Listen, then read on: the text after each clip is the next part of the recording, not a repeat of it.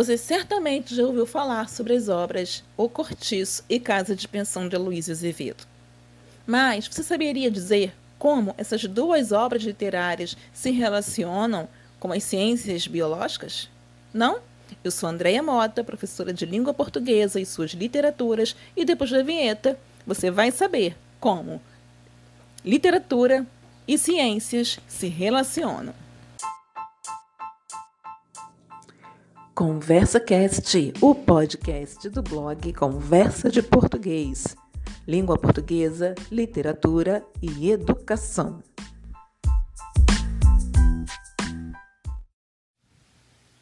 O naturalismo é uma ampliação do realismo. Podemos dizer que é um movimento de caráter mais objetivo e mais comprometido com as novidades do cientificismo da segunda metade do século XIX principalmente as discussões vinculadas às ciências biológicas. Na literatura, o naturalismo tratou com objetividade os temas da sua época, utilizando-se dos métodos científicos na construção e observação dos fatos e dos personagens. Mas como surgiu esse termo naturalismo? O termo só apareceu na literatura em 1850, ano em que o escritor francês Émile Zola e seus amigos escritores o utilizaram na publicação das Soirées de Medan. Em 1880, influenciado pela leitura da Instrução de Medicina Experimental, publicada em 1865, o escritor francês lançou o livro Romance Experimental, em que afirmava ser um método científico também adequado à produção literária. Assim, os personagens deveriam ser retratados como indivíduos sujeitos às leis físico-químicas e cujo caráter é determinado pela influência do meio e pela hereditariedade. No Brasil, uma das principais obras do naturalismo é O Cortiço de Aloísio Azevedo, cujo enredo tem como cenário uma habitação coletiva de propriedade de João Romão, um português com fixação por enriquecer. Ao conhecer Bertoleza, uma escrava fugida, o negociante torna-se seu amante e rouba as economias que ela conseguira juntar a muito custo e adquire o que seria o início da propriedade que intitula o romance, o cortiço. Outro cenário que também compõe o espaço da obra é o sobrado de propriedade de Miranda, também conterrâneo de João Romão. Mas qual é a proposta exata do escritor do naturalista, do naturalismo? O naturalista é um cientista social e o texto literário é uma investigação da sociedade. Por isso é que nós dizemos que o texto naturalismo é um romance de tese. O que significa isto? A obra literária é utilizada como meio para comprovar as teses científicas mediante o desenvolvimento das suas narrativas. A obra é influenciada pelo determinismo científico. Isso significa o que exatamente? A teoria desenvolvida por Hipólito Adolfo serve como base para a construção dos personagens e justifica o seu comportamento.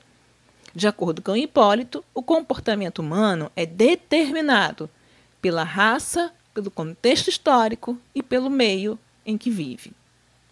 O ser humano, na obra naturalista, é vista como um animal.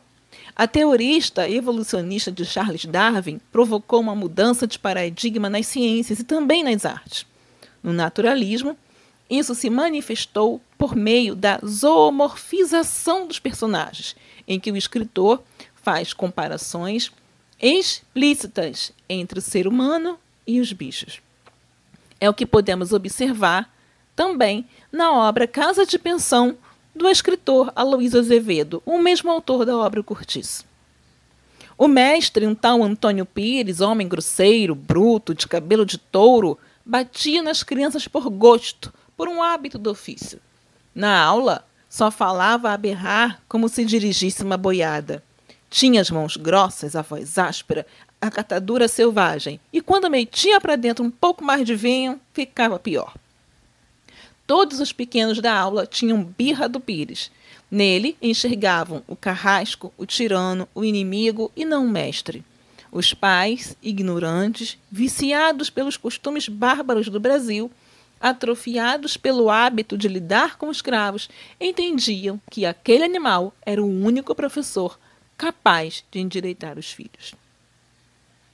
Também temos, na obra naturalista, a valorização de espaços degradados. A degradação no texto naturalista pode ser moral ou social. E é esta degradação a principal característica da obra O Cortiço. Os personagens são apresentados com desvios comportamentais. O escritor usará o texto literário para abordar temas considerados tabu. Note que nós estamos falando de uma obra do século XIX. Os textos naturalistas são do século XIX. Então, devemos compreender aqui que esta característica naturalista, quem a crítica chama de personagens com desvios comportamentais, nós estamos nos referindo àquilo que a sociedade do século XIX compreendia como desvio comportamental, ok? O autor naturalista acredita que indivíduos expostos ao mesmo ambiente degradado, moral ou economicamente, são mais propensos a comportamentos que, naquela época, no século XIX, eram vistos como comportamentos anormais ou imorais. Os principais autores deste período são Aloysio Azevedo, Adolfo Caminha, Inglês de Souza e Raul Popeia. Eu sou Andréia Mota e você ouviu o meu áudio sobre, a, sobre o naturalismo e um pouquinho da obra O Cortiço.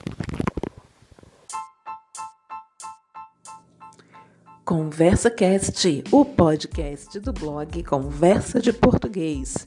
Língua portuguesa, literatura e educação.